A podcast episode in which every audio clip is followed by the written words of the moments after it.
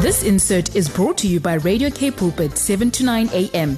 Please visit kpulpit.co.za.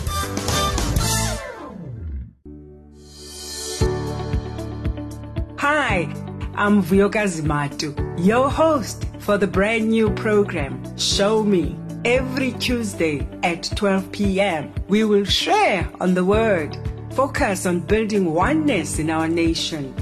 Join me every Tuesday at 12 p.m. on Show Me. It's no longer just about the talk, it's about the walk. Umdu, gumdu, kabandu. Hello, it is so good to be back. It is Tuesday. It's midday. It's time for Show Me on a Tuesday. It's time for the space that we are standing in to declare the praises of God's people and to the nations. My name is Vuyokazi Matu. I'm going to be here with you up until one o'clock, and the show is focused on building the spirit of unity and oneness in our nation the spirit of unity and oneness with which uh, with each other and spirit of oneness with God. Oneness with God meaning that we as his vessels as his representatives that there is an alignment between what he says and who we are and what we become in society. Welcome to Radio K Pulpit, your daily companion. Thank you so much for joining us this day. Let's open up with the word of the Lord in Psalm 24 because the show starts right at the gate of time, right at midday. So we say, Lift up your heads. Psalm 24 The earth is the Lord's and all its fullness, the world and all who live on it are His. He built it on the deep waters beneath the earth and laid its foundations in the ocean depths. Who has the right to go up the Lord's hill? Who may enter his holy temple? Those with clean hands and pure hearts, who do not worship idols or make false promises. The Lord will help them and bless them. The Lord declares them innocent. Such are the people who come to God, who come into the presence of the God of Jacob. Lift up your heads, O you gates be lifted up, you ancient doors, that a King of glory may come in. Who is this King of glory? He is the Lord, strong and mighty, the Lord, victorious in battle. Lift up your heads, O you living gateways. Lift up your heads, O you gates of cities. Be lifted up, you ancient doors, that the King of glory may come in. Lift up your heads, O you gates of Media.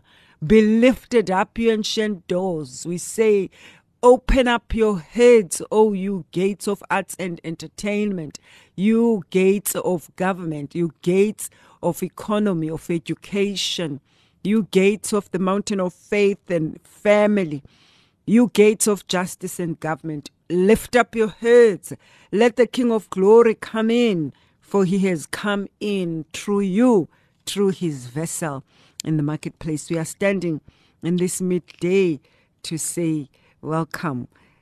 Great to have you on the other end of the line. We will be together up until one o'clock, and we'll see you just now after this as we today focus on this matter of courage boldness.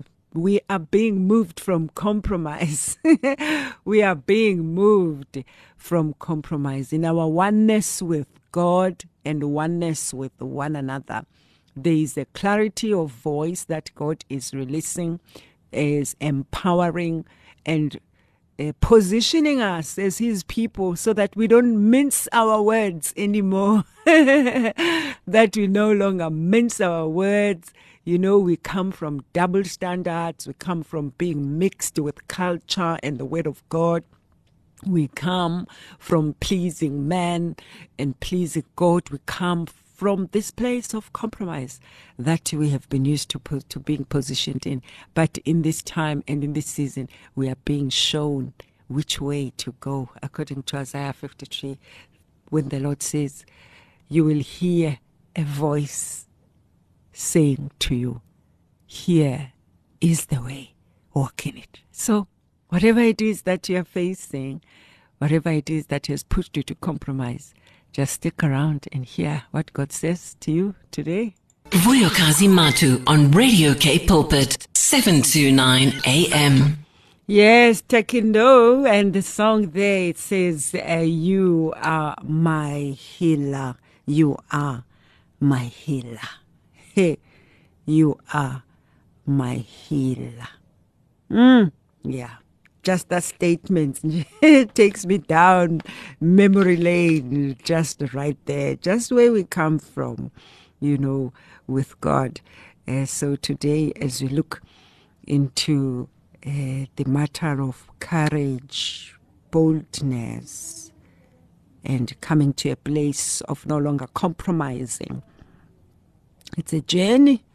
It's a journey to get there. We're not going to lie about it. We're not going to shy away from the truth um, about it. But I, I just feel so strongly in my spirit today that uh, what God wants uh, is leading us to do today has to do with helping His own people.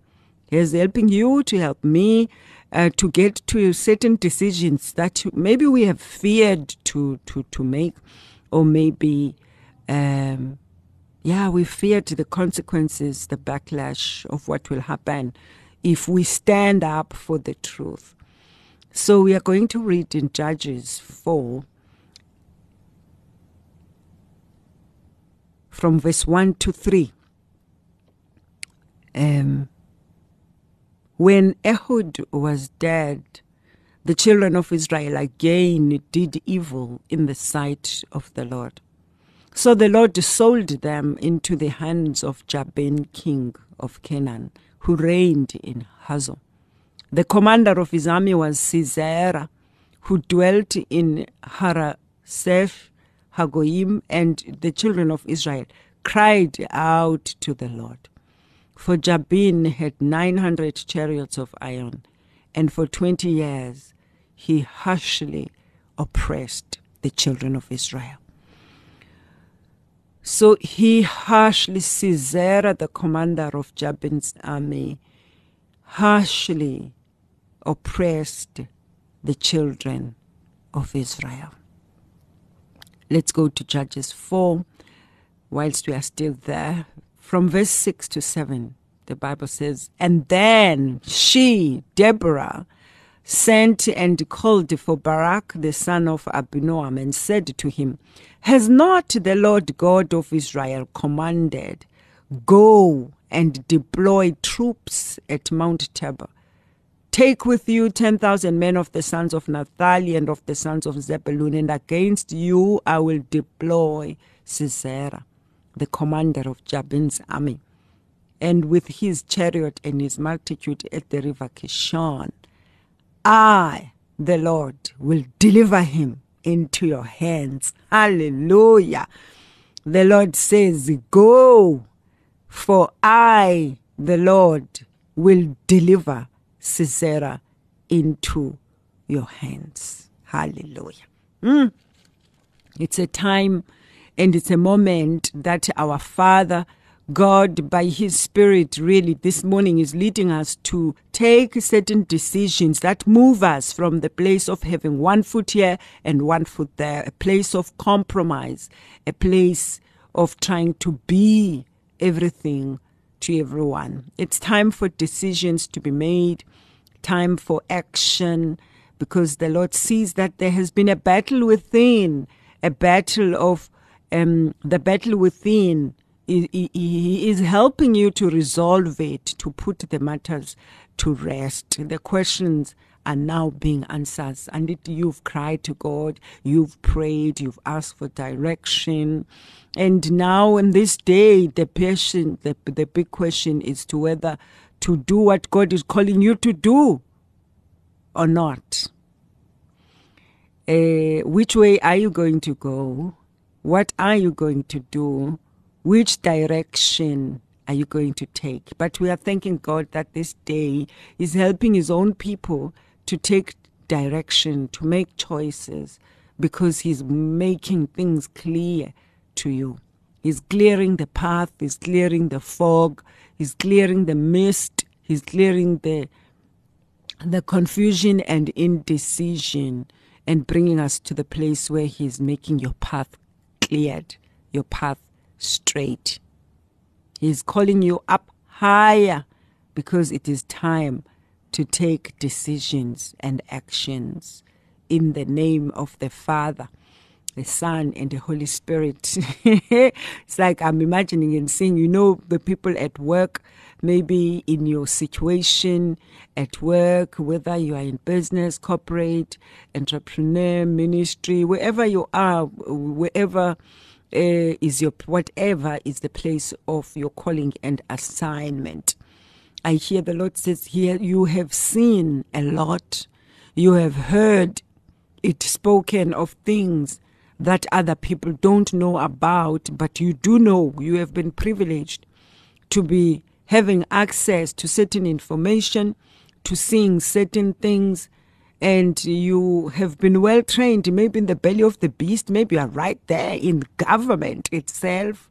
You know the different kinds of the bellies of the beast, or maybe you are into something that looks a certain way on the outside. and then when it comes to when it comes to realities of what's actually happening inside, which is maybe, I would say sadly, is often the case at times when you see and hear that this is a Christian organization. And then when you come inside, what you get to see and experience, you see that we are all human beings, you know, on the path to growth and journeying with the Lord. So you may be in another environment, maybe you are in government, maybe any other mountain of your calling and influence in society. But at this time, in this place of coming into oneness with God, today, as we focus on coming into oneness with God, choosing God above choosing man. So maybe you maybe have been used to doing things in a certain way and you have experienced turmoil, you know the pain of wanting to do something what is right, but the environment is not allowing you to do what you know is right. And at times, just for fear of losing stability and social stature. So the Lord says, You have tasted and seen that the Lord is good, and the Lord has kept you for a long, long time in a certain position. But now this place of confinement has become too small for you and you'll find that now you can't breathe the things that you could you could stomach you're no longer able to stomach the things that you could manage to navigate and now your energy, your power, your strength to navigate is no longer there. You are strong, you are well trained, and you have survived this long. And the Lord says it's time now to stand up for truth. It's time now to speak. It's time now to act, to come out and be surrendered. It's time to be backboned. Yo, when um, the Holy Spirit was highlighting this, it's time to stand up straight and be backboned, no longer compromised and no longer bent over like the woman with the issue of the blood who bled for 12 years until Jesus came and said, Woman, you are loosed from your infirmity. So, you are finding yourself in this place of your role in government, wherever you are working closely, but you have tasted the things, what happened in the backyards, behind the scenes. You've seen what was sweet, you've seen what was sour, you've seen what was salty and what was bitter. God has trained you to see things that maybe not many people can be able to comprehend and partake. And you have participated, you have contributed, you have implemented and enabled certain things to happen. But now, you have been brought into this place to confront your enemy, to confront your Caesar, but you confront them with the truth. For the Bible says, You shall say the truth, and the truth shall set you free. It's amazing how these days it's scary to say the truth because standing up for the truth has consequences. But God has prepared His own people people and brought them into this place. That's why he can now send you like he did with Deborah. But according to Judges 4, from verse 6 to 7, God promises to you today that I will deliver Sisera into your hands because he is the one, God is the one who is commissioning you to go. He is commissioning you to go and take a stand and stand up for what is truthful, for what is right, and for what is divinely orchestrated and purpose for this moment in time. In Jesus' name. You're listening to Show Me on Radio K Pulpit 729 AM. Yes, yeah, we are back. We are back after that such a beautiful and powerful song there. Shana Ray earlier with the song Now I Am Free. Isn't that beautiful? Now I am free. Now you're free. free to arise, free to speak up, free to confront, free and liberated to go into the shoes of Jael, woman, into the shoes of Deborah, who rose according to the wisdom that is found in the book of Judges 4. Let us read together the word of the Lord. In Judges 4, verse 18, it says, And Jael went out, went to meet Sisera, and said to him, Turn aside, my Lord, turn aside to me, do not fear. And when he had turned aside with her into the tent, she covered him with a blanket. Then he said to her, Please give me a little water to drink, for I am thirsty. So she opened a jug of milk, gave him a drink, and covered him, and said to her, Stand. And he said to her, Stand at the door of the tent. And if any man comes and inquires of you, and says, Is there any man here? You shall say, No, there is no man here. We see here how the spirit Kosiam of the enemy wants to negotiate with you, wants you to be the one telling lies for him, to be the mouth of the devil, devil, to be the one who is taking his own shoes, is giving them to you to wear them, to say lie on my behalf. Mm, we are being challenged and called up higher. Let us continue reading the word in Judges 4. Then Jael took a tent peg and took a hammer in her hand and went softly to him and drove the tent peg into his temple. And it went down into the ground, and he went down to the ground, for he was fast asleep and weary and so he died. And then as Barak pursued Sisera, Jael came out to meet him and said to him, Come, and I will show you the man that you are now looking for. And when he went into her tent, there lay Sisera. Sisera dead with the tent peg in his temple. So on that day, God subdued Jabin, king of Canaan, in the presence of the children of Israel. But Barak pursued the chariots and the army as for as as far as Harosheth Hagoyim and all the men of of Sisera. They fell by the edge of the sword. Not a man was left. Mm, the power of the sword. It says that all the men of Sisera fell by the edge of the sword. Not a man was left.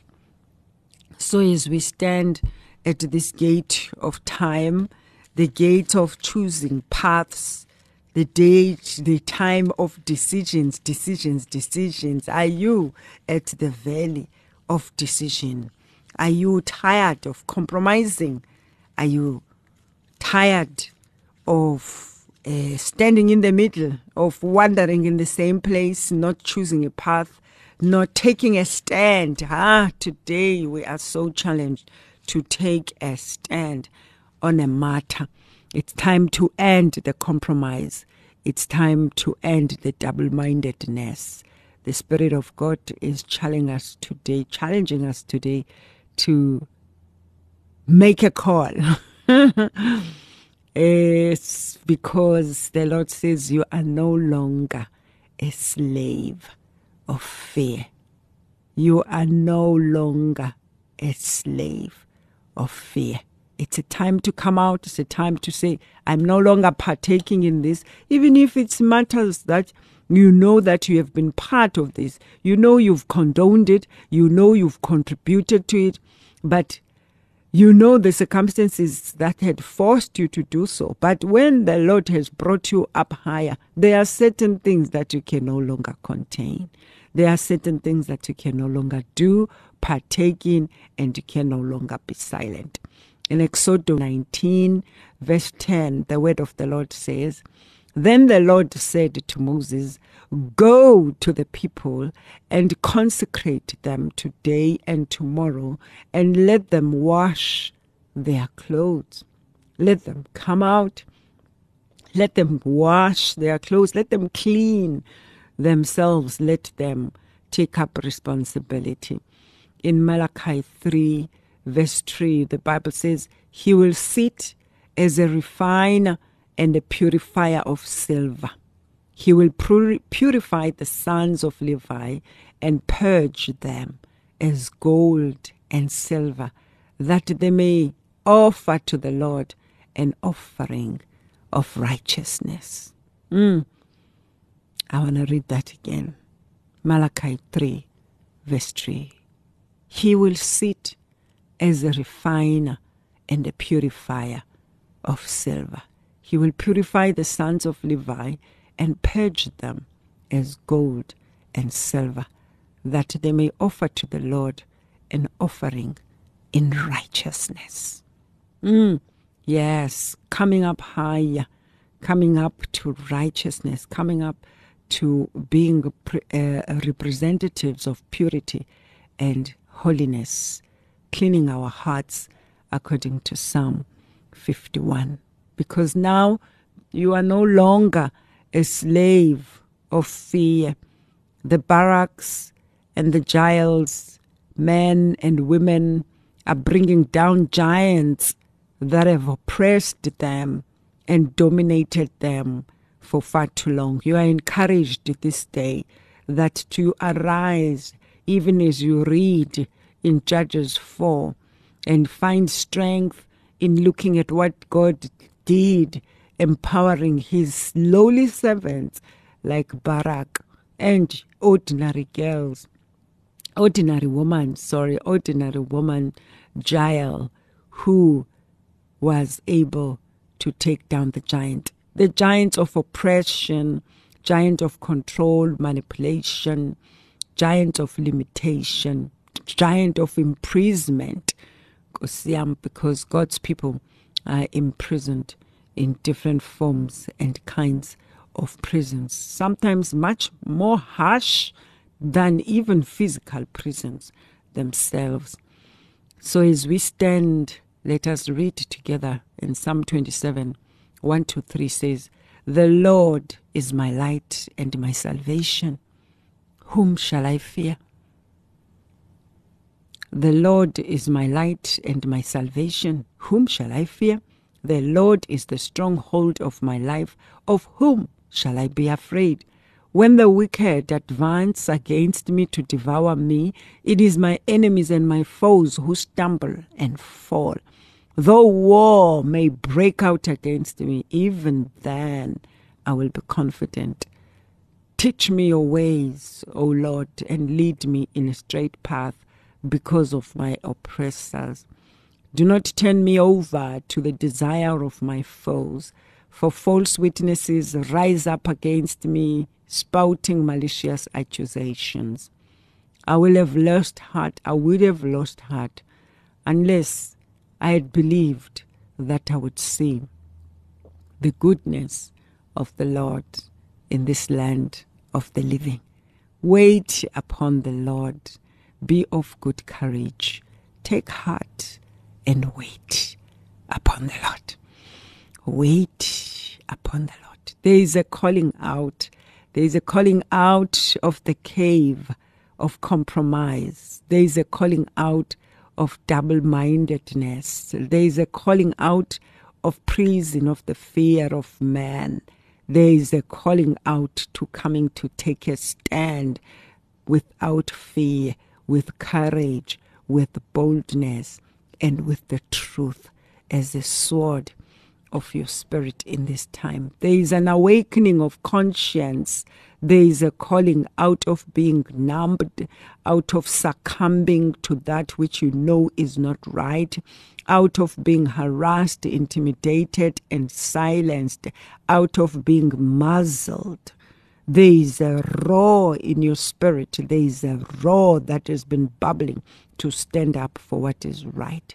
So as we stand together, we repent and return to with the roar and the authority that has been given to us. It is the Lord's doing because Babylon has fallen and the kingdom of God has come.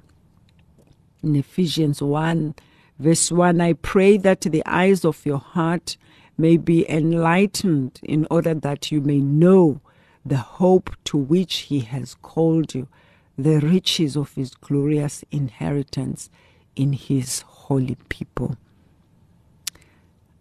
The army of the Lord is raised in the secret place.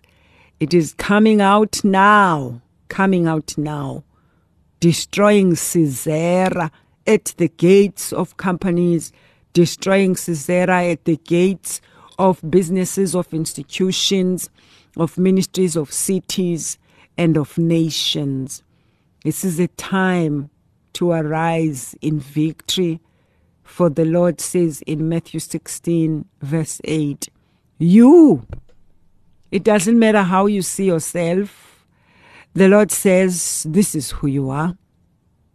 You are a rock, and on this rock, on this foundation, I will build my church, and not even the death, not even the gates of Hades will be able to overcome it. In Jesus' name. This insert was brought to you by Radio K Pulpit, 7 to 9 a.m. Please visit kpulpit.co.za.